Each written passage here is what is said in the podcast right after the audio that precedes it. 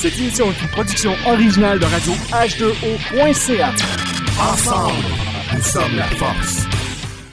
Avertissement. Les propos, commentaires ou positions tenus lors de cette émission sont faits strictement à titre personnel et ne représentent aucune obédience en tout temps. Merci et bonne écoute.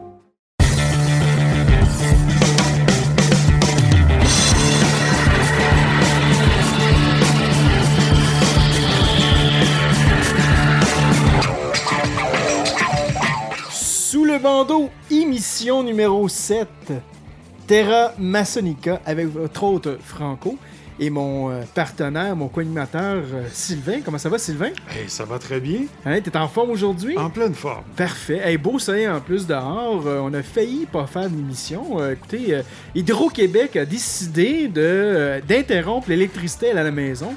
On a eu une belle péripétie aujourd'hui. Euh, on avait perdu le 200, euh, 220 volts. On avait juste du, du 110 pendant un certain temps. Donc, euh, certains électroménagers ne fonctionnaient plus. L'ordinateur ne fonctionnait plus. C'était la joie totale. Mais le plus important, c'est que on est capable de vous parler présentement. Donc, c'est génial. Un gros merci à tout le monde euh, d'être là présentement. Euh, un merci aussi à nos radiodiffuseurs, radioh2o.ca, production podcast, radiodelta.fr, Balado Québec, RZO Web. Donc, un gros merci à nos radiodiffuseurs. Et aujourd'hui, ben bon, vous le savez, c'est l'émission numéro 7. Et le 7, en maçonnerie est important. Le 7 pour moi, dans mon cœur, est très important aussi. Pour moi, ça représente la divinité, ça a plusieurs symboliques. Mais le 7, euh, même chez les gamblers, eux autres, le 7-7-7, ça va bien. Beaucoup, quand ils vont dans une machine à sous, c'est le bonheur total. Le 7 est important. Et euh, on a commencé euh, bon, à faire quand même plusieurs émissions au mois de juin l'année dernière. Et après trois émissions, euh, on a vraiment senti, moi et Sylvain, qu'on avait constitué quelque chose, que c'était qu'on avait un bon fondement, on avait une bonne fondation, une bonne base. hein. Puis après, après cinq émissions, bon, on était plus éclairé sur la direction qu'on va aller dans le futur. Et aujourd'hui, mais avec la, la- la septième émission, ben, selon moi, c'est juste et parfait. Pourquoi? Parce que on a aujourd'hui euh, notre, frère euh, Tristan Bourlard, qui est euh, l'auteur du, film Terra Masonica. Puis en fait, Sylvain, je vais te, je vais te laisser le présenter. Alors, tout à fait, nous avons un invité de marque. Alors, Tristan Boulard est réalisateur et spécialisé dans les documentaires à vocation historique, scientifique et culturelle. Il est l'auteur de plusieurs pièces de théâtre. Il vit près de Waterloo, en Belgique. Euh, après avoir écrit Maria, ma sœur, il s'est lancé dans un tout nouveau euh, film euh, appelé Terra Masonica, qui résume le tour du monde en 80 loges. C'est un grand succès. Il est aussi très impliqué et engagé dans la récolte de fonds pour la recherche contre le cancer du sein en Belgique. Il a aussi, en 2014, réalisé un documentaire historique intitulé Bruxelles 44. En 2013, il a publié euh, une pièce de théâtre sur le nom de Le procès d'Arthur Neupré. Et aussi, en 2013, il a réalisé The Energy of Hope. En 2012, euh, un autre film, Take Time to Start a New Life. Et euh, bien évidemment, en 2009, a sorti le film La clé écossaise. En fait, c'est un documentaire. Et Terra Masonica est la continuité, donc la suite de La clé écossaise. Alors, avec nous, nous avons l'honneur aujourd'hui d'avoir Tristan Bourlard. Bonsoir, Tristan. Ben, bonsoir pour toi, je crois, parce que nous ici, il fait encore plein soleil, mais pour toi, c'est c'est le soir. Donc, bonsoir. Bonsoir, bonsoir, bonsoir à, à tous, bonsoir à vous deux. Merci pour l'accueil. Merci beaucoup d'être là. Écoutez, euh, nous, euh, dans notre processus maçonnique, euh, on a fait beaucoup de recherches. Ben, en fait, pour, pour le processus, pour l'émission, on a fait beaucoup de recherches. Et à un moment donné, on a tombé sur cette émission-là. Et ça, ça, a vraiment été pour moi un coup de cœur, justement, de, de voir cette émission-là. Puis j'avais pas vu encore, la- en fait, je l'ai pas vu encore, la clé écossaise. Et c'est le, prochain sur ma liste. J'aurais peut-être dû commencer par la clé écossaise, justement, et continuer par Terra Masonica. Mais j'ai tombé sur Terra Masonica il y a quelques mois de ça. Et j'avais tombé et, et j'avais trouvé ça fantastique. Et j'avais adoré ça. Et par pur hasard, pure chance, euh, un, moment donné, j'avais reçu une communication de Tristan. Et euh, c'est là que j'ai réalisé que, bon, ben, euh, en fait, ce que lui m'avait envoyé des commentaires pour me remercier pour l'émission. Et c'est là, quand j'ai réalisé que c'était le Tristan de Terra Masonica, j'ai dit, oh mon Dieu, faut qu'on se parle, faut qu'on faut qu'on fasse quelque chose ensemble. Et ben, c'est aujourd'hui que ça se passe. Donc, un gros merci, Tristan. Et dis-moi côté, euh, côté film, euh, la première question qui me vient en, tête, c'est, c'est quand est-ce que tu as décidé de réaliser ce documentaire et pourquoi? Ben en fait, tout de suite après euh, The Scottish Key, c'était en 2008, donc il y a, il y a 10 ans. la clé écossaise répondait à une question qui était une question très simple. Hein. quelles sont les origines de la maçonnerie? Et donc pas les origines, faire la distinction, euh, si tu veux, entre le, les origines euh, mythologiques, fantasmées, et euh, ce qu'on sait exactement au niveau scientifique. Et, euh, donc c'est un film qu'on appelle euh, The Hard Science, un film euh, vraiment historique. Il faut s'accrocher, ça dure une heure. Et il y a les meilleurs chercheurs qui, qui ont étudié ces questions. Et, euh, et, donc la question des origines ne répond pas à une autre question importante qui est euh, qu'est-ce que la maçonnerie aujourd'hui? Et donc mm. tout de suite après la clé écossaise, j'avais écrit euh, le script de Terra Masonica, euh, le tour du monde en 80 loges, qui est une idée complètement folle de, de passer un an à, à, visiter ce qu'il y a de plus euh, étonnant, surprenant, différent à travers le monde, d'en faire un film et de, faire une espèce d'état des lieux de la maçonnerie euh, aujourd'hui sans aucun jugement. C'est-à-dire que euh, voilà ce, ce que j'ai vu, qui j'ai rencontré, et chacun après le film évidemment en tire euh, ses propres conclusions. Donc c'était, c'est essayer d'être le plus complet possible. Euh, et il y a d'autres questions encore dans le futur auxquelles euh, j'aimerais répondre dans d'autres projets. Fantastique. Hmm. Et quel est le message que vous vouliez faire connaître au grand public en rapport avec la franc-maçonnerie? Ben, c'est un message fondamental, c'est-à-dire que euh, moi je suis réalisateur, je travaille dans les médias et j'ai toujours été extrêmement frappé de voir la différence incroyable euh, entre ce qu'on montre dans les médias, que ce soit la presse écrite, euh, la télévision, euh, des émissions, les sites web et la réalité de la maçonnerie. Euh, ce que j'entends, ce que je vois ne correspond pas, moi, à ce que je vis en tant que maçon. Et donc, je me suis dit, euh, il y a quelque chose euh, qui me dérangeait fortement. Euh, je connais beaucoup de journalistes qui ont euh, une vision très négative de la franc-maçonnerie, et pourtant, c'est des journalistes qui sont très compétents, qui, qui sont des amis parfois. Et donc, je ne comprenais pas pourquoi il y avait cette vision si négative, globale de la maçonnerie aujourd'hui dans une atmosphère qui est une atmosphère de plus en plus complotiste, de plus en plus conspirationniste. Et donc, c'était presque un devoir euh, c'est peut-être même un film testamentaire dans le sens où euh, j'ai vraiment essayé, de, avec la plus grande honnêteté possible, de montrer simplement euh, la réalité quotidienne de maçons à travers le monde. Il y a des chauffeurs de bus, il y a un chômeur, il y a des, des, des, gens, qui, des frères, des sœurs aussi qui viennent de tout horizon. Et donc, c'était montrer cela, ce, ce, quotidien, montrer la réalité personnel de chacun et montrer que la maçonnerie est essentiellement euh, une affaire d'individus euh, plutôt que de système. Hmm. C'est intéressant ça. Et euh, en fait, dans ce système-là, en fait, de, de, de quelle façon avez-vous approché les loges? Puis pourquoi au, au juste vous, avez, vous, les avez choisis aussi? Ben, essentiellement D'abord, il y a un conseiller du film, puisque moi, je, il y a très peu de maçons euh, dans le monde qui peuvent prétendre euh, connaître les, toutes les maçonneries du monde. Hein. Il y en a moins de cinq à peu près. Et donc, euh, euh, j'ai la chance d'avoir de ma grande loge un, un, passé grand maître qui, qui est très jeune et qui, euh, de par sa jeunesse, a voyagé et a visité énormément de, de, grandes loges à travers le monde. Il a été le conseiller du film. Donc ça, c'était très important d'avoir oh, des wow, conseils, okay. d'une part. pour avoir de bons équilibres dans le film, c'est-à-dire un bon équilibre entre les continents, d'avoir l'Afrique par exemple, c'était très important d'avoir la maçonnerie africaine, d'avoir la maçonnerie euh, du Proche-Orient, d'avoir la maçonnerie d'Europe centrale après le communisme, etc. Donc d'avoir tous ces équilibres-là, c'était très important. Et, donc choisir, c'est renoncer. Il y avait énormément de destinations possibles. et donc voilà, donc comment les contacts ont été pris? Très simplement c'est-à-dire en, contactant euh, soit ceux que je connaissais, euh, euh, et ceux que je ne connaissais pas, ben c'est via, via, via des frères, via des grandes loges, via des amis, d'avoir systématiquement des contacts directs.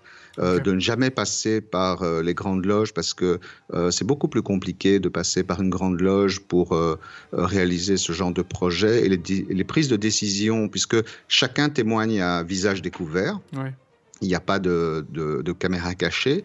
Tout est fait de manière tout à fait euh, honnête, ouverte, euh, transparente. Et donc, euh, une fois que les contacts ont été pris, en fonction des loges, en fonction de la nature, du, type de maçonnerie, les, les, processus de prise de contact ont été très différents. Et donc, par exemple, euh, pour euh, Mother Lodge Number Nothing, euh, Mother Lodge of Scotland, la loge de Kilwinning, la loge la plus ancienne du monde. C'était très intéressant parce que les contacts ont pris plusieurs mois. Ça a pris à peu près deux, trois mois de discussion très très longue. Et il voulait être vraiment certain, euh, très exactement, de ce que je voulais faire, de quel type de questions, quelles étaient mes intentions, etc. Et euh, une fois que tout était absolument clarifié, euh, le tournage a pu commencer, a pu se faire vraiment très très bien, de manière très collaborative. Et donc en fait, ce, ce film est le résultat de mon travail, mais aussi de l'aide à chaque fois locale parce que euh, c'est impossible pour moi de tout connaître. Et donc, mm. euh, quand on passe du Brésil, de l'Argentine, etc., dans, différents pays, il faut avoir euh, des guides sur place. parfois, il y a des pays extrêmement dangereux, il y avait des pays en guerre. Et donc, il faut être parfois protégé. Et donc, et donc voilà. Donc, il y a une collaboration. Et donc, c'est 55 ans. Donc, le résultat, c'est je suis l'auteur du film, mais, je pense que chacun, chaque chaque euh, frère qui apparaît dans le film, chaque loge est aussi, d'une certaine manière, auteur du film.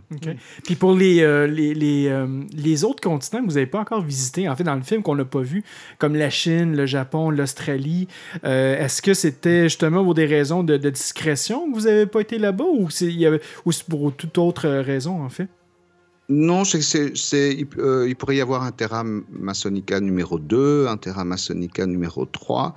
Donc, euh, il n'y a pas de fin, en fait. Hein. Donc, on, peut, on peut continuer euh, ce voyage indéfiniment. Il y a des, des loges absolument incroyables que je connais, qui ne sont pas dans le film. Et le film, à la base, c'est une production indépendante. Hein. donc, c'est n'est pas un financement de, de grandes loges, c'est pas un financement qui vient d'une institution maçonnique. C'est un, c'est une production qui a été financée en partie par euh, le gouvernement belge, hein, par l'aide au, cinéma, l'aide à la culture. Et donc, euh, c'est un documentaire d'une production, euh, on va dire, standard, traditionnelle, comme n'importe quel film. Et le, contrat, à la base, c'était de faire un film d'une heure. Ah parce que là, on est dans un format de deux heures, ce qui est déjà assez long. Et donc, euh, c'est deux fois une heure. Mais j'aurais pu rajouter encore une heure, puisque j'ai des, centaines d'heures d'enregistrement. Et donc, euh, à un moment donné, il faut euh, trancher. Je pense que moi, mon, le public que je vis, c'est le public jeune. de préférence, on va dire 16 ans, 25, 30 ans, et de préférence un public de non-maçons, parce que je trouve que euh, j'ai pu constater lors des projections du film que le, les non-maçons, les jeunes, ont moins de préjugés sur la maçonnerie que les maçons eux-mêmes. Et donc, euh, comme ce film met à plat des choses très différentes auxquelles qu'on n'a pas l'habitude de voir, euh, c'est toujours plus agréable de, le montrer à des gens qui n'ont pas de préjugés. Et qui découvrent l'histoire comme ça, de manière positive. Euh, et donc ça s'adresse à ce public-là. Et donc je pense que le format de deux fois une heure était un bon format. Euh, c'est clair que le Japon euh, aurait dû y être. C'est clair que la, Russie, la maçonnerie en Russie est en train de se réveiller après près d'un siècle de sommeil. Et donc il y a beaucoup de choses qui se passent dans le monde, euh, mais euh, voilà, peut-être que d'autres feront d'autres projets. Euh, voilà, il faut à un moment donné, il faut pouvoir s'arrêter aussi parce que ça a été un an de travail absolument, un an de tournage incroyable et, un, et, une très très longue période de montage. Et donc il faut aussi pouvoir tourner la page et passer à d'autres projets, sinon on devient fou. Et Tristan, à travers ce, ce un an-là de voyage, Qu'avez-vous euh, trouvé de commun parmi toutes les loges que vous avez visitées? Alors, ce qui est extraordinaire, c'est que euh, en tant que maçon, déjà, pas forcément par rapport à la maçonnerie, mais en tant que maçon, après beaucoup d'expérience, après euh, une, vie maçonnique remplie, on a une, je pense, on développe une qualité d'adaptation, une certaine facilité à, comprendre où on est, à comprendre les usages locaux, les coutumes, euh, les habitudes, à respecter les autres, euh, peu importe euh, leurs croyances, leur foi, etc. Et donc on s'adapte assez facilement. et donc l'inverse est vrai aussi. Et ce qu'il y a de commun à travers le monde, c'est l'esprit du maçon. il est évident que les maçons ont une, une recherche, une quête, peu importe où qu'ils soient, et qu'il y a une forme d'humilité aussi.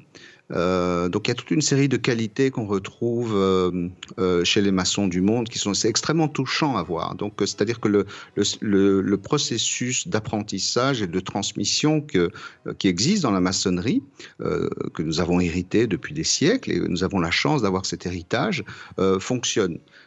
Il permet de mettre en valeur des qualités humaines de base et donc euh, qui sont pas euh, le privilège de la maçonnerie. Euh, nous n'avons pas le privilège de l'humilité, de la, de la simplicité, de la générosité, de l'ouverture d'esprit, de l'hospitalité, mais en tout cas en maçonnerie on le rencontre et ça c'est quelque chose d'extrêmement touchant et ça crée des liens extrêmement forts. enfin moi j'ai pu comme ça créer des liens très très forts, très émotionnels avec les, les, maçons qui sont présents dans le film. Et ça, c'est quelque chose d'extraordinairement touchant, malgré les différences de style de maçonnerie. Justement, l'opposé, est-ce qu'il est arrivé que vous ayez euh, eu à faire face à quelques refus? Oui, il y a eu des refus, mais ça, c'est pas grave. C'est-à-dire qu'il euh, y a des, des, grandes loges euh, qui n'ont pas forcément compris. Euh, euh, il y a eu des difficultés. Euh, le, tournage le plus, euh, donc les, tournages se sont enchaînés hein, de, pays en pays, et je préparais, je savais plus ou moins trois mois à l'avance où je serais. Donc, j'achetais les tickets d'avion.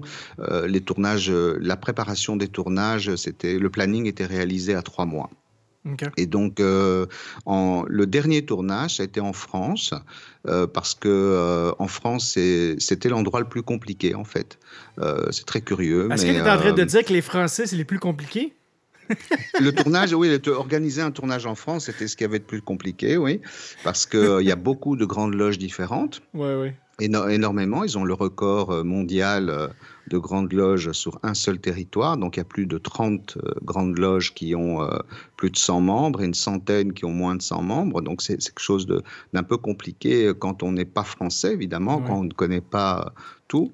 Et donc, euh, et toutes les, il y avait, il y avait, il y a énorme, il y a une maçonnerie extraordinairement riche en France, donc il y a énormément de possibilités de faire des choses, mais à chaque fois c'était compliqué. Je ne sais pas pourquoi, mais c'est comme ça.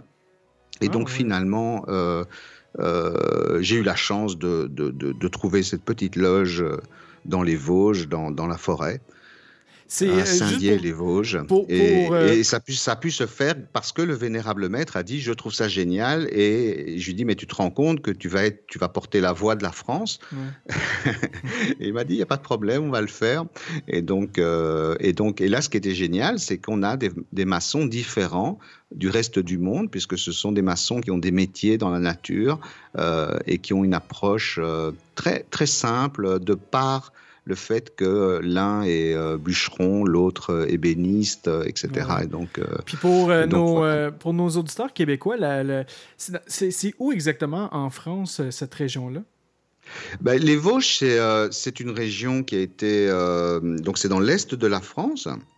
Et euh, c'est une région de, de forêt, c'est une très très belle région de, de tradition aussi, euh, qui a beaucoup souffert euh, de la crise économique, euh, qui en souffre toujours, et donc il y a des difficultés. Mais c'est une zone de, on va dire, c'est un carrefour entre le monde germanique et le monde latin. Et, et pour l'anecdote, vous connaissez, j'imagine, euh, les Amish aux, aux- Oui, aux- oui, oui, oui, aux oui. États-Unis. Eh bien, les Amish viennent des Vosges. OK. Voilà. Hmm. Ce Ah. sont des, c'est une, euh, un retour à, à une certaine tradition ancienne euh, et ils se sont installés dans les Vosges. C'est là où ils ont appris à cultiver leurs légumes bio et à vivre en autarcie. Et après, euh, ils, se senti- ils, se, ils se sont sans doute sentis moins à l'aise dans les Vosges. Ils ont décidé de partir aux États-Unis. Mais à Ah, la wow. base, euh, euh, c'était dans les Vosges. Mais c'est une très très belle région reculée qui mérite en tout cas euh, une visite. Oui. Fantastique. Puis un tournage comme ça dans les Vosges, ça, ça peut durer combien de temps, ça, un, un- un tournage? Euh, chaque euh, étape durait entre une semaine et trois semaines. Ça dépendait des territoires, en fait. OK, OK. Voilà. mais- Puis qu'est-ce qui ont été les, les points positifs que, que, que, que tu as appréciés durant, durant le tournage? Mais c'est un privilège extraordinaire quand même hein, de, de, de pouvoir euh, voyager comme ça, d'être accueilli de manière souvent euh, euh, extraordinaire. Donc euh, j'ai apprécié essentiellement, évidemment, la relation. Je pense que la maçonnerie est faite de deux choses. C'est un héritage d'une part et c'est une convivialité. Ah et oui. donc, euh, si on n'a que l'héritage, on, on perd quelque chose. Si on n'a que la convi- convivialité, c'est pas de la maçonnerie. Ouais. Et donc c'est vraiment l'alliance de l'héritage et de la convivialité et que euh, c'est pas la maçonnerie n'est pas quelque chose d'ordre intellectuel. C'est vraiment euh, c'est quelque chose qui se vit dans la relation. Ouais. Et donc ce que j'ai apprécié évidemment, c'est de rencontrer euh, des frères qui m'ont beaucoup appris, euh, qui m'ont beaucoup transmis. Euh, et c'est une transmission qui, est humaine. C'est-à-dire que ce qui s'apprend en maçonnerie ne peut pas absolument pas euh, s'apprendre sur Internet, par exemple. Euh, en Afrique, par exemple, au Mali où j'étais, euh, la séquence à Bamako, euh, eh bien, les frères qui parlent de la maçonnerie en parlent de manière extraordinaire, alors qu'ils n'ont pas de grande bibliothèque maçonnique, ils n'ont pas forcément accès à Internet, mais ils le vivent de manière inten- in- intense, euh, vraiment très in- intense. Et, euh, et c'est cette qualité du vivre ensemble, malgré nos différences, malgré ce qui nous sépare. Et c'est d'autant plus vrai dans les pays en guerre. Quand vous êtes dans un pays en guerre, ou qui subit le terrorisme, ou de ce genre de choses, euh, la maçonnerie prend tout son sens, puisque euh, le but de, des guerres ou du terrorisme ou de Daesh actuellement, c'est de séparer les hommes, de séparer les cultures, de séparer les individus, de séparer les communautés. Et la maçonnerie, elle, son but est de réunir. Et donc, euh, c'est extrêmement fort dans ces pays-là et c'est extrêmement émouvant de pouvoir le vivre. Oui. Ouais. Tristan, quels ont été les obstacles auxquels vous avez dû faire face euh, durant le tournage? Alors les obstacles, il y en a eu beaucoup. Euh, D'abord, le premier obstacle, c'est physique. hein. C'est- extrêmement éprouvant de, de- de voyager comme ça et de euh, pendant aussi longtemps avec beaucoup de matériel, etc. Donc il y a des aspects, on va dire pratiques, hein, des des vols, euh, des, euh, je me suis retrouvé dans la forêt au Brésil euh, avec plus d'argent puisqu'on avait vidé mon compte, euh, ma carte euh, Visa. alors Oh, j'étais wow. dans la forêt du Brésil et mon compte a été vidé à New York par, par des voleurs. Et donc voilà, il y a plein de choses qui se passent, plein d'anecdotes comme dans n'importe quel voyage. Mais euh, euh, l'obstacle le plus subtil, je pense, euh, c'est qu'il me fallait en très très peu de temps comprendre euh, l'ADN de chaque maçonnerie, de chaque loge, de chaque groupe. Et donc, euh, quand vous avez très très peu de temps pour comprendre euh, euh, la spécificité de chacun, ça c'est une vraie difficulté. Hmm. Et il faut arriver après deux trois jours à, à, se dire, ok, je, je, je, sais où je suis, puisque les spiritualités sont différentes. chaque peuple a, a, Et puis il y a aussi en maçonnerie une particularité, c'est que les prises de décision sont collectives. Et donc, euh, euh, ça forme des groupes collectifs. Euh, mais la manière de prendre les décisions est différente. C'est-à-dire que si on prend les décisions collectivement, c'est une chose, mais le processus de, prise de, décision est différent. les relations sont différentes. Et donc, comprendre ça en très peu de temps, c'est une difficulté. Mais à chaque fois, j'y suis arrivé. Euh, et je me souviens certains pays où c'était plus difficile que d'autres. Et mais je ne suis jamais, je, n'ai jamais quitté de maçonnerie ou de pays où euh, sans m'être dit, euh, ok, j'ai compris ce qui se passait à cet endroit-là. Oui. Ah wow. Écoutez, mes frères, on va prendre une petite pause rapidement. question de de prendre un peu d'eau et tout ça. Et on va revenir euh, tout de suite après avec la suite. Et j'aimerais ça que, par après, qu'on aille un peu plus en profondeur à, propos du film pour donner un petit peu plus l'eau à la bouche à, nos auditeurs sur qu'est-ce qui est Terra Masonica. Donc restez avec nous et on revient tout de suite après. Ne quittez pas. I've been a liar, been a thief, been a lover, been a cheat. All my sins need holy water, feel it washing over me. Little one. I don't want to admit to something. If all it's gonna cause is pain, truth in my lies right now are falling like the rain. So let the river run. He's coming home with his neck scratched to catch black. Sweat jackets and dress slacks mismatched on his breast jack. He's a sex addict and she just wants to exact revenge and get back. It's a chess match. She's on his back like a jetpack. She's kept track of all his internet chats. And guess who just happens to be moving on to the next? Actually, just shit on my last chick, and she has what my ex lacks. Cause she loves danger, psychopath.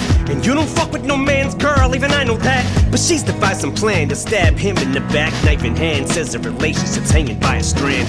So she's been on the web lately. Says maybe she'll be my Gwen Stacy, despite a man.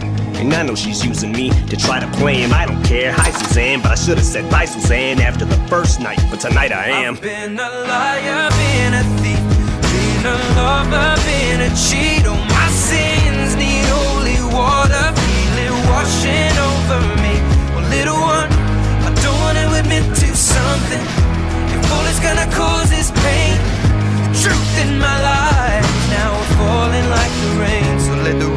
Run. One night stand turned into nightstand. It was calm, some lights grand. Now we hung tight and he found out. Now she feels deserted and used cause he left. So what he did it first to her too. Now how am I supposed to tell this girl that we're through? It's hard to find the words, I'm aloof, nervous and sued. I want this to hurt, but what you deserve is the truth. Don't take it personal, I just can't say this in person to you. So I revert to the studio like hole in the wall diners. Don't have to be reserved in a booth. I just feel like the person who I'm turning into. Irreversible, I prayed on you like it's church at the pew. And now that I got you, I don't want you. Took advantage of my thirst to pursue. Why do I do this dirt that I do? Get on my soapbox and preach my sermon and speech. Detergent and bleach is burning the wound. Cause now with her in the womb, we can't bring her in this world. to the new. to use protection for I bit to your forbidden fruit. I've been Fuck. a liar, been a thief been a lover, been a cheat. Oh, my sins need holy water. Feel it washing over me. Well, little one, I don't wanna admit to something. If all it's gonna cause is pain, the truth in my life now we're falling like the rain. So let the river run. My name, oh, my name's oh, River. Oh, river runs. Call me, oh, call me, oh, River. Oh, oh, we'll let the river run.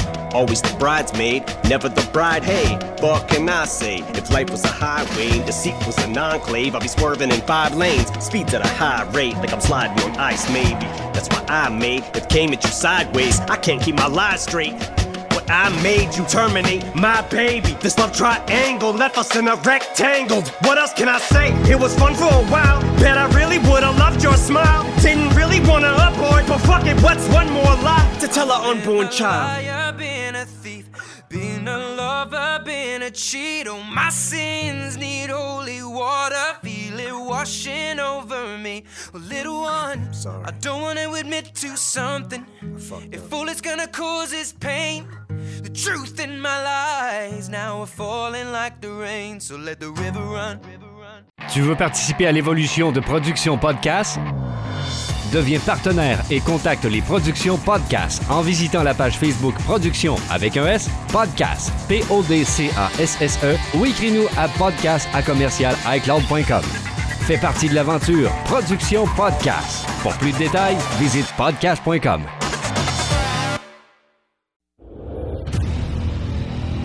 Radio H2O. Bienvenue en direct de la planète Web. Une nouvelle révolution est à notre porte. La radio conventionnelle vous emmerde.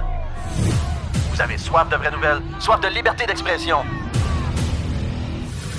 La puissance de la voix. Liberté d'expression. Free man you are. What will you do without freedom? La meilleure radio parlée sur le web. Radio H2O.ca. Ensemble, nous sommes la force.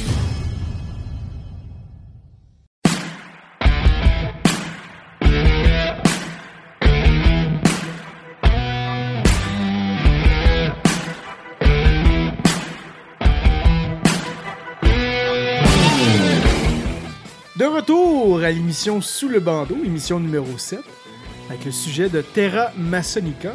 Et là, allons porter un petit peu plus notre pierre un peu plus loin. Euh, D'ailleurs, on a carrément oublié, dans les on a oublié de parler de la section de nouvelles en début d'émission. On va, faire ça rapidement. Euh, dans les nouvelles, en fait, on n'a pas beaucoup de nouvelles cette semaine, mais une des nouvelles, en fait, euh, pour ceux et celles euh, qui, qui nous suivent un peu au Québec, ben, nous, à la Grande Loge Unie du Canada, on a refait notre temple, en fait, notre, notre, euh, notre pavé mosaïque. Pas notre pavé mosaïque, mais notre, notre entrée de temple, Notre en parvis. fait. Notre parvis, oui, c'est ça, merci de, de me reprendre. Euh, on a fait notre parvis et c'était une belle expérience maçonnique avec tous les frères et sœurs. C'était incroyable. En fait, on a, on a fait un appel à tous, Oui. à tous les autres frères des autres loges, pour venir nous aider de façon bénévole et volontaire. Et euh, on a eu euh, beaucoup, beaucoup de gens qui sont venus nous, euh, nous donner un coup de main à, à- à améliorer le temple, repeindre, repeindre le parvis, amener de la décoration, changer le thème, faire un fronton devant les portes. vraiment quelque chose de très beau. C'est vraiment, vraiment magnifique. Puis plusieurs grandes loges sont venues nous aider aussi. Fait que ça, c'était c'était quand même très intéressant. C'était plus les, les- les frères et sœurs de notre Non, non, propre à loge. Donc c'était un beau travail. ouais. Un beau travail de fraternité. Oui, oui, oui. Puis on avait un maître de chantier qui était là, qui était pour, euh, pour nous guider. Et une chance que lui était là parce que, bon, euh, on a fait souvent la blague là-dessus, là, mais je vais, je, vais, je vais la redire quand même en ondes. là, mais moi, j'ai mon doigt il a passé. Donc euh, j'ai été. euh, malheureusement, on avait, on avait une table. Bon, je, je vais l'expliquer. On avait une belle table. Et euh, j'ai un de mes frères, bon, mais qui me dit. euh, euh, Franco, il faudrait que tu passes la tapisserie. Donc, euh, ben, aide-moi à placer la tapisserie. Bon, parfait. Fait que là, on met la, la tapisserie sur la table. Et là, bon, ben, il a besoin d'avoir la, la- la tapisserie plus proche de lui pour être capable de l'installer sur le mur. Donc, euh, moi, je, je- je- j'amène la table et la table décide de me, de me briser euh, entre mes doigts. Donc, euh, j'ai, mon majeur qui a été euh, sectionné et euh, j'avais beaucoup de- de- de Beaucoup de, sang qui coulait un peu partout. Ça a été une expérience euh, pas agréable à la fin. hein. Je me suis dit que c'était le temps pour moi de partir à la maison. Mais euh, heureusement, tout est réparé, tout est beau. En fait, euh, ce qu'il faut préciser, c'est que pour un informaticien, se faire euh, pas trancher le doigt, mais se le faire euh, estropier de la sorte, c'est comme euh, avoir une jambe cassée pour un unijambiste. Oui, Hein? c'est bien que t'emportes ce point-là parce que, justement, ok, moi, là, je suis, je ne, suis, je ne suis pas un gars manuel. Je suis un gars qui, qui va utiliser sa tête, qui va faire de la programmation, qui va. Qui va qui, tu sais, demandez-moi, genre, tu sais, de- de- d'installer des pare-feux dans, dans- dans des serveurs de gouvernement ou, tu sais, dans des, dans des grandes entreprises. Il n'y a aucun problème, je vais te faire ça. Mais moi, euh, faire des réparations dans une maison, j'ai beaucoup de misère parce que je suis plus con- je suis- je suis meilleur en, informatique. Et justement, mais le fait d'avoir, euh, parce que c'est en plus, c'est- mon frère Sylvain qui est venu me porter de l'aide. Donc lui, qu'est-ce qu'il avait décidé de faire? C'est de mettre euh, deux bâtons entre, euh, entre mon doigt et le, TP. Et au moment que bon, c'est arrivé, je me suis, tu sais, bon, c'est correct, je vais retourner à la maison, il n'y aura pas de problème. Mais c'est le lendemain, c'est le lendemain quand j'ai voulu, mais à partir de ce moment-là, écrire, ben le majeur, il est important. Il est très important en informatique. Parce que c'est- la pierre angulaire de tous les autres doigts pour écrire. Donc, j'avais pas réalisé que ça pouvait être aussi grave que ça. Donc, après, ça ça m'a pris trois jours pour être capable de- de- d'écrire à nouveau. hein. C'est- fou parce que, vu que c'était sur une jointure, ben, à chaque fois que je, je bougeais cette jointure-là, ben, ça- la, la plaie se, réouvrait. Là, maintenant, je m'excuse pour les auditeurs qui, qui, qui entendent tous les détails, mais c'est c'est- c'est- c'est ça qui est arrivé. Puis, Alors là, tu as dû utiliser la technique euh, pic-bois, donc écrire à un doigt à la fois sur le clavier, c'est ça? oui, oui, c'est ça, c'est ça. Ben, en fait, ou, sinon une autre une nouvelle technique euh, par la pensée pour que ça écrive tout seul. Mais euh, non, sérieusement, ça a, été très difficile au travail. Mais euh, le plus important, c'est que le travail euh, dans le temple a été fait et a été fait d'une main de maître. Donc, c'était euh, c'était excellent. Donc, un gros merci à tous ceux et celles qui sont, qui sont venus nous aider, qui sont venus nous porter être. Et euh, sinon, dans les nouvelles, c'est pas mal ça qu'on a présentement. Euh, aussi, ah, ben oui, ben en fait, on a fait, il y a- trois semaines de ça, on a fait une présentation sur la franc-maçonnerie. On a reçu quand même plusieurs personnes qui sont venues nous voir. Merci beaucoup d'avoir été là aussi. Donc, une belle présentation qui parle justement de la franc-maçonnerie, qui ne présente pas la maçonnerie comme dans le film Terra Masonica, mais qui, qui- qui le démonte un peu dans notre, dans notre euh, sauce québécoise, en fait.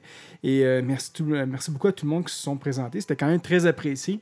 Là-dessus, on va retourner au vif du sujet avec notre, notre frère Tristan Bourlard. Moi, j'ai une question pour toi, en fait, Tristan, et c'est si tu pourrais me parler un peu du, du, du- du corpus euh, antimaçonnique. Euh, euh, tantôt, tu en as parlé un peu aussi, que, le message qu'on voit souvent sur, les médias, euh, sur l'Internet à propos de, l'anti-maçonnique. Et, ton but, justement, de, ce film-là, c'est de, montrer une toute autre image.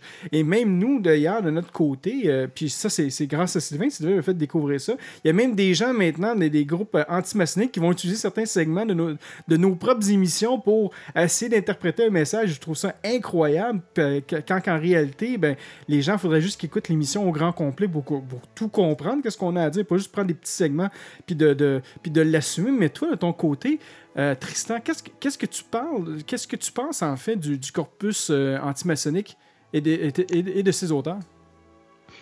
Oui, euh, c'est un sujet extrêmement vaste, hein, donc on n'aura certainement pas le temps de- d'en faire le tour euh, ce soir, mais euh, l'anti-maçonnerie est née avec la maçonnerie, donc forcément, euh, dès que vous créez un mouvement ou quelque idée que ce soit, euh, vous avez forcément euh, des groupes qui s'y opposent. Donc euh, euh, ça, c'est une chose presque, je dirais, naturelle qu'il faut accepter. Ouais. Il faut accepter les critiques, il faut accepter euh, euh, ceux qui ne sont pas d'accord avec vous, et parfois les oppositions, et parfois même euh, les persécutions. Euh, maintenant, euh, ce qui s'est passé de... Parce qu'au début, à Londres, dans la création de la maçonnerie moderne, donc cette transformation de cette tradition ancienne en quelque chose de plus contemporain entre les années euh, 1717 et euh, 1723, euh, dès ce moment-là, il y a eu, non pas de l'antimaçonnerie, mais il y a eu de la moquerie. Ah oui. Euh, il y, avait un grand euh, euh, caricaturiste, graveur, qui s'appelait Hogarth, qui a fait une série de, de gravures extrêmement célèbres, où il se moquait un peu de ses frères lui-même. Hmm. Et donc, euh, c'était de, de, de l'autodérision, mais en même temps, il y a quelque chose derrière cela de, qui touche aux traditions maçonniques qui peuvent paraître particulièrement étranges pour les non-maçons. Donc, euh, ce qui est étrange est étranger. Et donc, euh, euh, forcément, ce qui est étrange prête à la moquerie. Mais passer de la moquerie à l'antimaçonnerie violente, à la persécution et parfois au meurtre, puisque euh, euh, il y a quelques milliers de maçons qui ont été assassinés euh, à travers l'histoire de la maçonnerie, parce qu'ils étaient maçons. Euh, c'est autre chose. Euh, ça, c'est né euh, à la fin du 19e siècle en France par un auteur qui s'appelle Léo Taxil. Ouais. Et il l'a fait de, pour, dans un but commercial. Donc son but était de- d'en faire un business. Il vendait des bouquins ou il inventait n'importe quoi. Et puis après, il a reconnu avoir été un escroc, mais ça, ne- le mal était fait. Euh, et donc, euh, toutes les images antimaçonniques qui sont véhiculées aujourd'hui viennent très précisément de, de, de ce personnage-là. Et ensuite, ça a été récupéré euh, au début de la révolution euh, bolchevique par les services secrets du, du tsar, euh, la police du tsar, qui a ajouté à euh, cette anti-maçonnerie euh, l'idée d'un complot judéo-maçonnique euh, pour expliquer les révolutions, les changements du monde. Et donc, ce qui se passe aujourd'hui, c'est que le monde est devenu extraordinairement complexe. Et donc, avec cette globalisation, et, et, on est en train de perdre nos repères en tant que citoyens, euh, à, à, chacun à notre niveau, on a une difficulté de comprendre ce monde. Et donc, euh, les explications simples euh, sont, et ont évidemment du succès, puisqu'il est beaucoup plus simple de, de, d'expliquer au grand public que tout ce qui se passe, c'est parce qu'il y a des groupes qui manipulent les masses comme des marionnettes. Et donc, euh, ce genre de théories ont du succès parce qu'elles expliquent simplement un phénomène extra extraordinairement complexe. Et par rapport aux angoisses du futur et par rapport à l'inquiétude générale, euh, puisqu'il y a de quoi être inquiet par rapport euh, au changement climatique, par rapport euh, à, à, des crises économiques, par rapport à toute une série de questions liées à l'éthique, liées au changement technologique, etc. Et donc, euh, euh, les théories du complot ont beaucoup de succès aujourd'hui. Ce que moi, je, mais ce qu'il faut aussi dire, c'est que la maçonnerie est aussi responsable en partie. C'est-à-dire que euh, le, la manière dont les maçons communiquent et les grandes loges communiquent contribue en partie à alimenter l'anti-maçonnerie. C'est-à-dire que, que tant que, plus oui, il faut, ouais. il faut, il faut, il faut le dire. Je veux dire, tant que nous n'avons pas de grand mystère.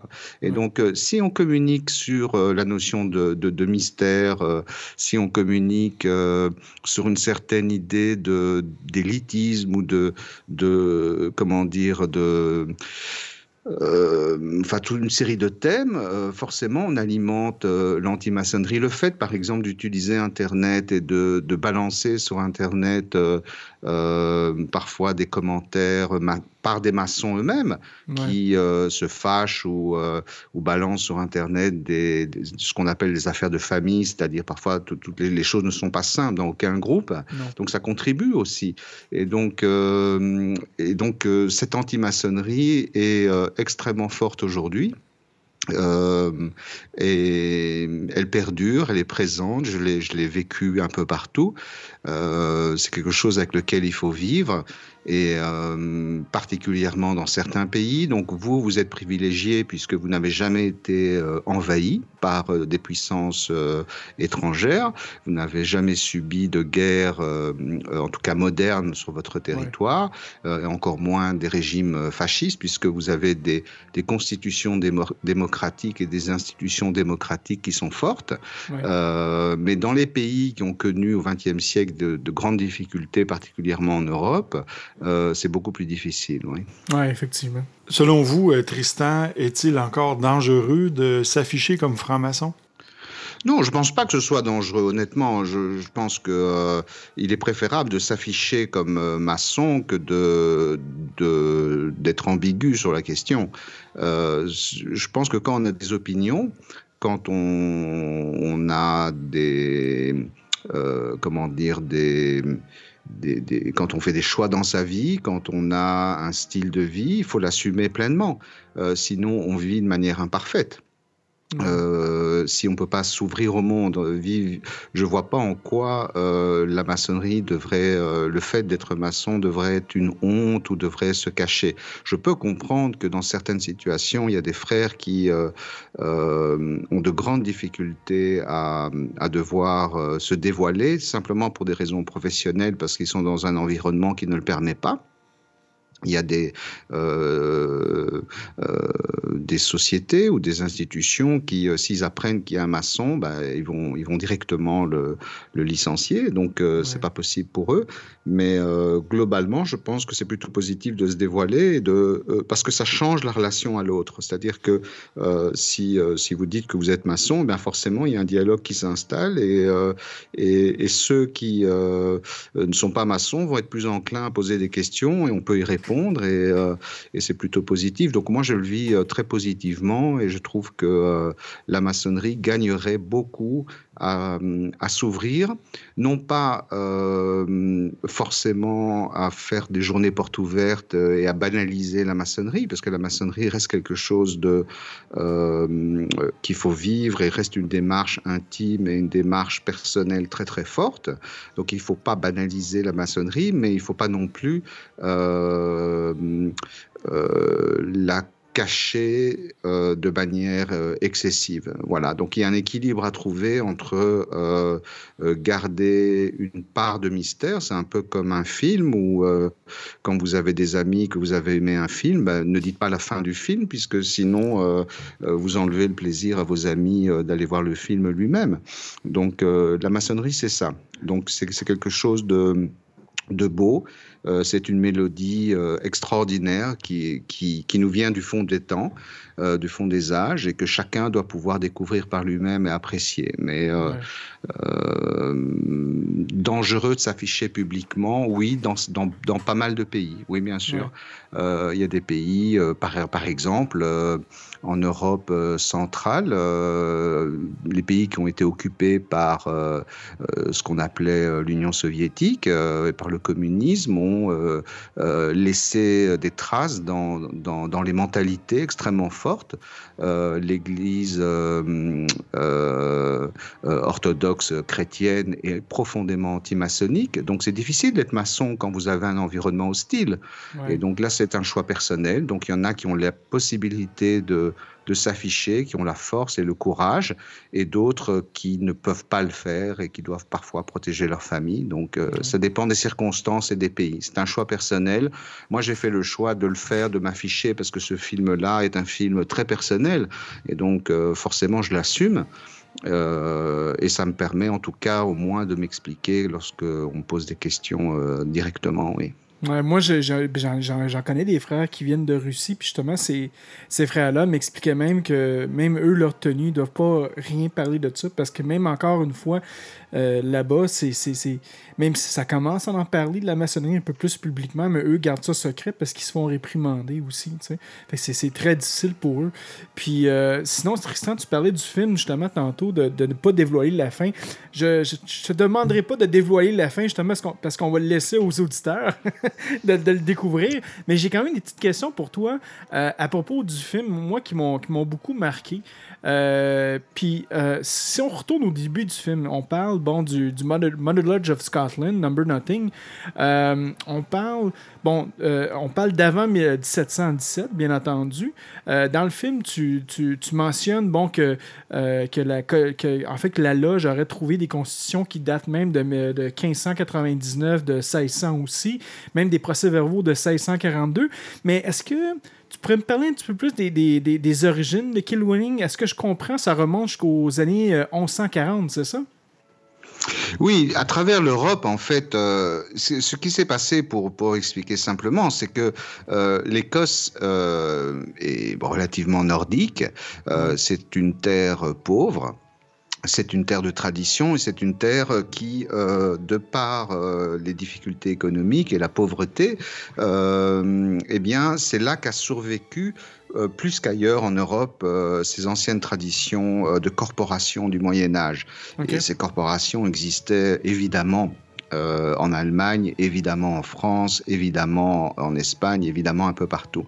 Euh, elles ont disparu ou elles ont survécu un peu euh, plus tardivement, mais c'est en Écosse euh, que euh, cette tradition s'est renforcée. Et euh, c'est assez émouvant parce que euh, lorsque l'on va en visite euh, à la fois en loge en Écosse, mais aussi dans les villages et aussi euh, dans les corporations qui existent toujours officiellement, hein, donc les corporations de métier, euh, eh bien, on voit exactement ce qui se passait il y a 3, 4, 5 siècles.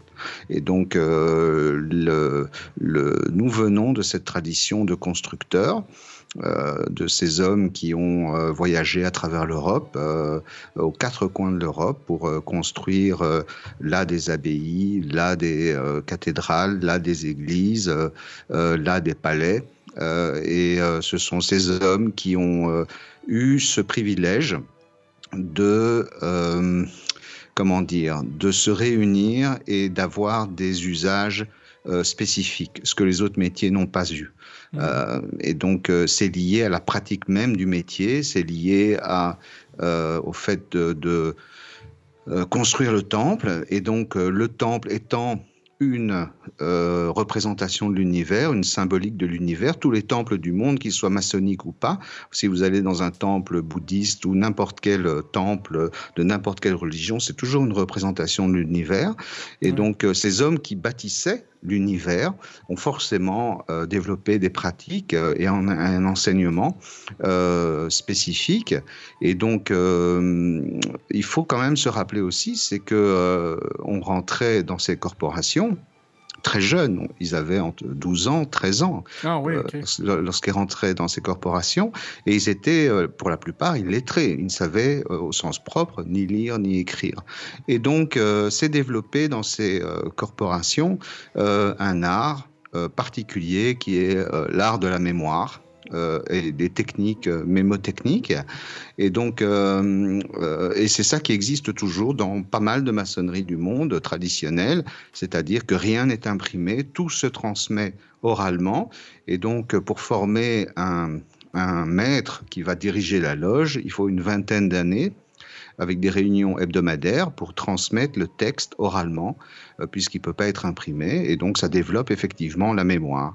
Et c'est très intéressant d'en parler, parce qu'aujourd'hui on vit dans un monde où... euh, euh, la mémoire euh, n'existe plus, puisque nous avons délégué notre mémoire à des technologies, Ouais. euh, à des ordinateurs, à des smartphones, etc. Et plus personne n'est capable de réciter, ne fût-ce euh, qu'un poème, euh, par exemple de Robert Burns, euh, le grand poète euh, maçon écossais, ou euh, un texte, ou que sais-je.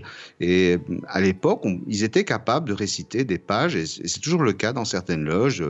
Euh, il y a des installations, par exemple, de Vénérable Maître qui durent euh, euh, 4-5 heures, et tout cela est fait de mémoire. Et donc, Ah, euh, la mémoire est quelque chose de tout à fait central euh, dans la maçonnerie traditionnelle. Et ça, c'est un vrai héritage et c'est quelque chose euh, qui peut-être pourra être une clé du futur. C'est-à-dire que ce sera peut-être le moyen de résister à un développement de la technologie qui risque d'être un handicap à terme. Oh oui. Et pourquoi d'abord qu'on a appelé le, cette, cette Mother Lodge-là comme le, euh, ce, ce Number Nothing? Pourquoi Number Nothing? Mais ça, c'est lié à une, euh, une histoire, euh, une anecdote historique, c'est-à-dire que celui qui a numéroté les loges à l'époque, c'est en Écosse, on l'appelle le père de la franc-maçonnerie, c'est William Shaw. The Father of Freemasonry. C'était, il était responsable à l'époque des, des travaux du roi. Donc c'était le, le, celui qui euh, donnait du travail à tout le monde, à tous les ouvriers en Écosse. Et il a décidé de mettre de l'ordre dans ses loges. euh, et il l'a fait euh, sur plusieurs niveaux.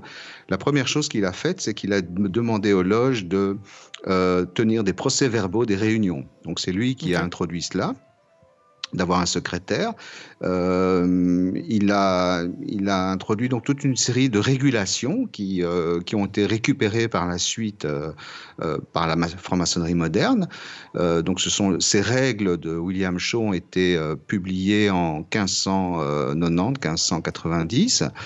Et, euh, et donc, en donnant des numéros, il a donné le numéro 1 à la loge d'Édimbourg euh, Marie-Chapelle, qui est une loge extraordinaire, très célèbre.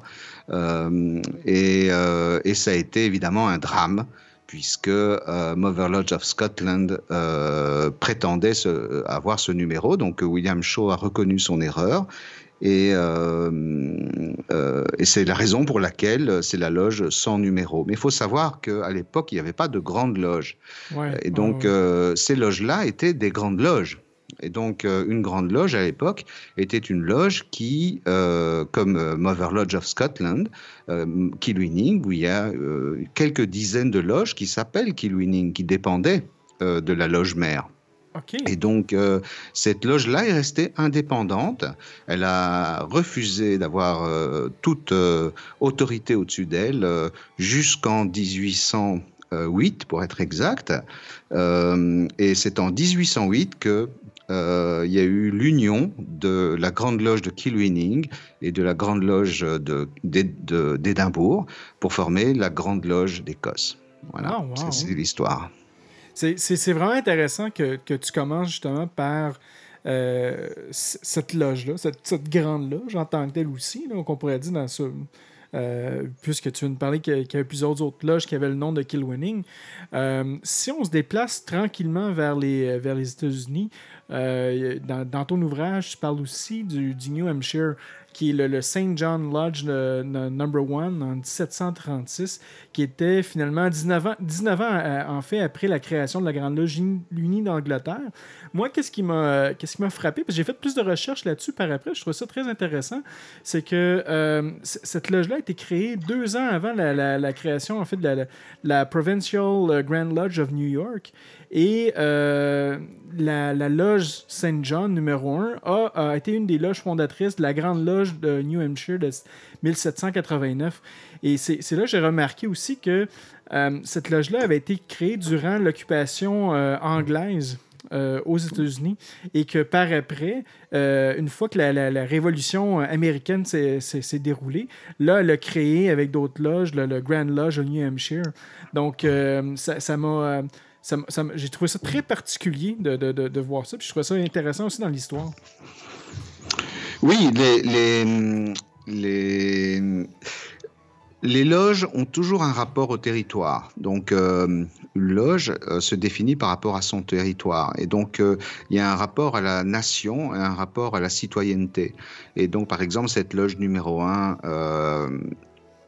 Saint John, qui n'est pas la plus ancienne loge des États-Unis. hein. Donc, c'est la loge la plus ancienne qui n'a jamais cessé de travailler.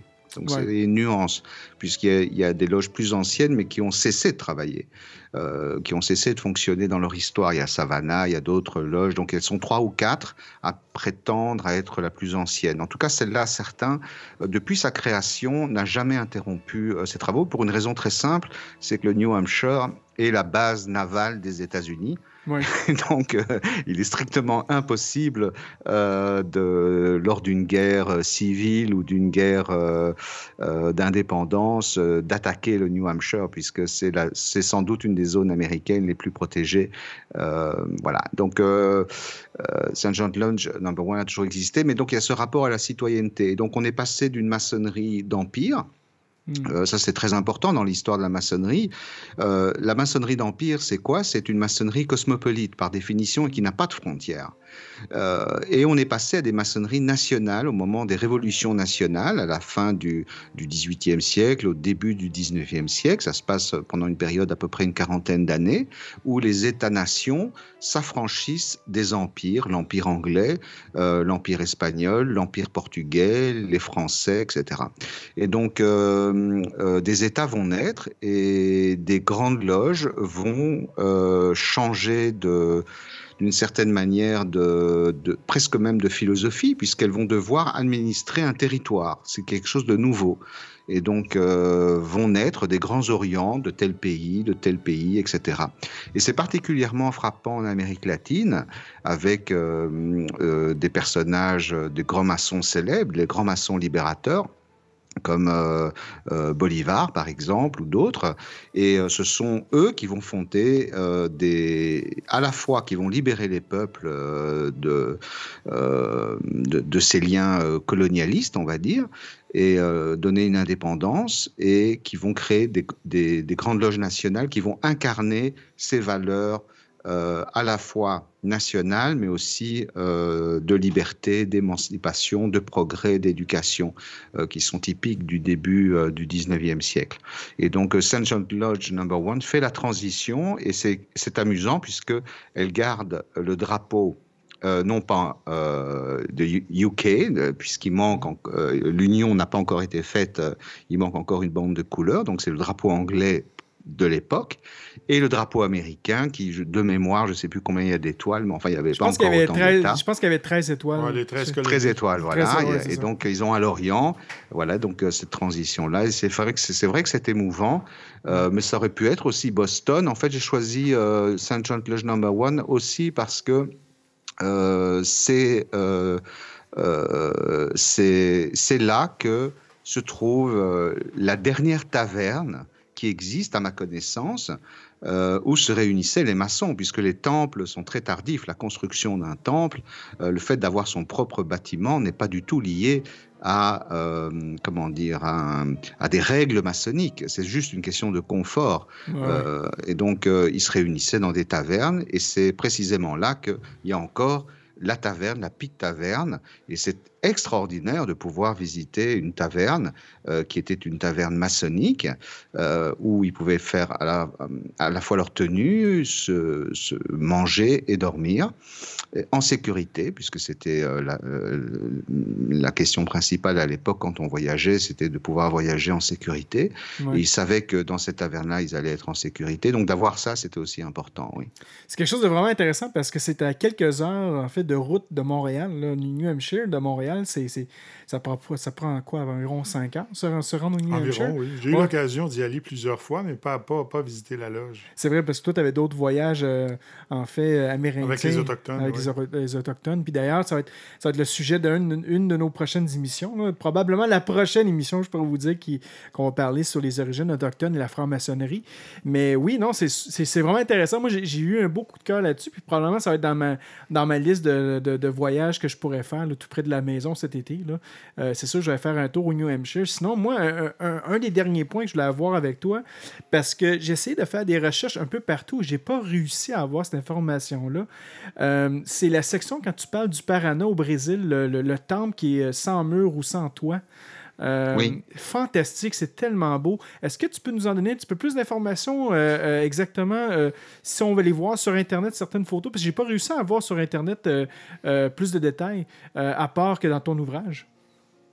Oui, le... mais c'est un temple très connu hein, au Paraná. Il est donc l'idée en fait, c'est un temple privé. C'est un, maçon visionnaire, une espèce de personnage utopiste euh, qui euh, a très mal vécu l'idée qu'il euh, il puisse y avoir des divisions dans la maçonnerie. Mhm. Et euh, la maçonnerie, c'est vrai, ne- le grand public ne se rend pas compte que la maçonnerie n'est pas un corps mondial unifié, Non. mais euh, est constitué de différents corps qui parfois ne communiquent pas du tout entre eux. Et donc, euh, lui, il a très très mal vécu et il a voulu vraiment célébrer une espèce de maçonnerie euh, totalement euh, pure, totalement euh, euh, parfaite, en créant un temple dans la nature. Donc, il a acheté une forêt et il a construit son, ce temple sans toit. euh, sans mur, euh, ouvert à la nature, et à côté il y a un hôtel où euh, on peut loger, à condition de vérifier s'il n'y a pas des araignées dans, dans votre matelas parce que c'est quand même des forêts qui sont un peu dangereuses et donc il faut plusieurs heures pour y parvenir. Mais si vous allez au Paraná, euh, c'est très facile à trouver, c'est très connu. Il faut savoir que quand il a fait ça, il, euh, il ne s'est pas fait que des amis parce que euh, tout le monde a regardé ça d'un œil pas forcément sympathique et bienveillant. Et euh, je pense qu'il en a un peu souffert, mais le, voilà, le résultat est là. Le temple existe et donc euh, il est ouvert à toutes les loges du monde, à toutes les maçonneries du monde, tout le monde peut y aller. Et à chaque fois qu'il y a une, euh, une réunion qui s'organise dans ce temple, je ne sais pas si vous vous souvenez dans le film, mais à un moment donné, on voit une espèce de, de petit chemin qui mène à ce temple dans la oui, nature. oui. Et on voit des petites pyramides avec des plaques euh, qui sont un peu disséminées euh, le long de ce chemin. Et donc lui-même met une plaque avec le nom de, la loge qui est venue euh, se réunir à cet endroit-là. Et donc il réalise une utopie, je trouve, très très belle et très émouvante. Le seul problème, c'est que le Paraná, c'est la forêt qui, qui s'appelle... la forêt humide du, de l'Atlantique, et donc il pleut tout le temps. Et donc, euh, quand vous allez là-bas pour euh, organiser quelque chose, vous n'êtes pas sûr, si vous êtes resté une semaine ou deux, que vous allez avoir euh, un jour de soleil. Quoi. Donc, Ah ouais. c'est une, forêt extrêmement pluvieuse et ex- extrêmement in- inhospitalière. Nous avons ici au Québec un temple comme ça dans la nature extérieure. hein.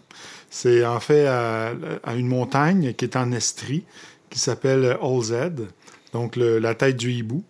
Donc, euh, c'est effectivement tous les 24 juin, euh, certains frères vont faire un rituel dans ce temple extérieur qui est sur, euh, complètement sur le, le- le- le toit de la montagne. Oui, mais je pense pas qu'il est autant précis que le, le- le temple qu'on voit dans. Ah non, non, non, c'est vraiment strictement dans la roche et Ouais. c'est un temple naturel, alors Ah que celui dont on fait référence ici a été construit par la Ouais, main de ouais. Oui, il y a beaucoup de réunions euh, dans la nature. hein. Donc, euh, il y a beaucoup de maçonneries qui sont euh, très connectées dans la nature dans tous les pays du monde. En Allemagne, à Nuremberg, il y a une, une réunion annuelle qui a lieu dans la nature et qui célèbre cette fête très populaire, hein, qui est le- la Saint-Jean d'été, qui est fêtée par euh, tous les peuples traditionnels, hein, euh, c'est-à-dire le solstice d'été euh, qui est une, la célébration du jour le plus court euh, de l'année, qui, qui, qui est lié évidemment à la, au monde paysan, au monde de la terre, au monde euh, euh, qui- comment dire, qui, qui, qui connaissent les calendriers euh, solaires. Et euh, vous avez en Italie aussi euh, des, réunions maçonniques à certains endroits où auparavant il y avait des réunions comment dire, c'était des lieux qui étaient chargés de, spiritualité, puisqu'il y avait depuis euh, 1000 ans, 2000 ans, 3000 ans, des réunions des Romains, puis de ceux qui ont précédé, les Phéniciens, etc. Et donc, un peu partout, ça existe. Et donc, cette séquence-là dans, dans cette forêt de Paraná, c'était l'occasion de, euh, d'évoquer cette, euh, ce rapport à la nature et, et au cosmos. oui. Ouais. Tu vois, nous, au Québec, on a même un congé euh, de la Saint-Jean. Nous, on appelle c'est le, c'est le 24 juin, c'est le, congé de la Saint-Jean-Baptiste. Et nous de notre côté, c'est, c'est, c'est le moment qu'on fait nos célébrations tous ensemble. Là-dessus, mes frères, ben, c'est malheureusement la fin de l'émission. Euh, on a déjà dépassé notre heure, et, mais par exemple, c'était quand même euh, de qualité. Donc, un gros merci encore sincèrement, euh, Tristan, d'avoir été parmi nous. Euh, c'est un honneur pour nous de te, de- de te rencontrer. Peut-être Et, pour euh, les auditeurs, ben oui. euh, de leur donner euh, la façon de se procurer le film ici au Québec. Oui, absolument. Euh, ben, en fait, au Québec, euh, moi, tu vois, au Québec, j'ai réussi à l'avoir en allant via le site de Amazon.fr. Euh, mais sinon, est-ce qu'il y a d'autres moyens pour euh, avoir le DVD de Terra Massinica, mon cher?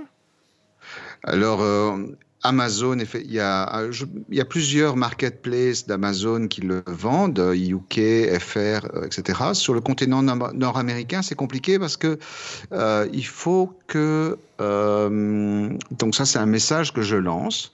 Si euh, quelqu'un a envie de vendre le DVD, soit dans une librairie, soit sur euh, un marketplace Amazon Canada, c'est tout à fait possible, mais il faut que quelqu'un le fasse. Voilà. Donc, euh, nous, on n'a personne sur place, donc c'est difficile d'organiser ça. Mais euh, voilà, si quelqu'un a envie, euh, et éventuellement, si ça peut profiter une action philanthropique, euh, ce serait encore plus formidable. Donc, il y a une opportunité. Sinon, sur iTunes, l'avantage sur iTunes, ce qui est intéressant, c'est que c'est en HD. Donc, on est quand même proche d'une qualité cinéma, plus que le DVD. Donc, voilà, donc c'est très simple de se procurer en fait. Et sur iTunes, ce n'est pas très cher, je pense. Oui, je pense que c'est- en bas de 20 donc c'est quand même un excellent prix. Là-dessus, euh, écoutez, euh, ben Sylvain, je vais aller avec ton mot de la fin. Bien, moi, euh, je tiens à remercier chaleureusement et fraternellement notre frère Tristan d'avoir bien voulu nous donner cette chance de pouvoir l'interroger et de, de pouvoir le questionner sur ce magnifique film qui était Romassanica. Et euh, voilà, euh, j'ai dit. Merci Sylvain. Et euh, Tristan, ton, ton, ton mot de la fin? Mon mot de la fin, c'est c'est- c'est qu'il n'y a pas de fin. C'est que c'était un moment formidable et que qui qui, j'espère, euh, sera suivi d'autres moments extraordinaires et que euh, et voilà. En tout cas, moi, je serai branché sur euh, sur euh, sur votre émission régulièrement parce que euh, je trouve que vous apportez un, un beau vent d'optimisme et de et d'oxygène dans un monde qui en a bien besoin. Merci. Merci. ça fait plaisir. Puis c'est exactement ça. C'était, c'est, c'est, c'est notre, euh, c'est notre, euh, là, je, je- je mets, un peu d'anglicisme, mais notre, notre euh, c'est, notre motivation en fait euh, de, de- pour faire de la radio, pour faire du, du podcasting, c'est justement d'apporter un vent nouveau.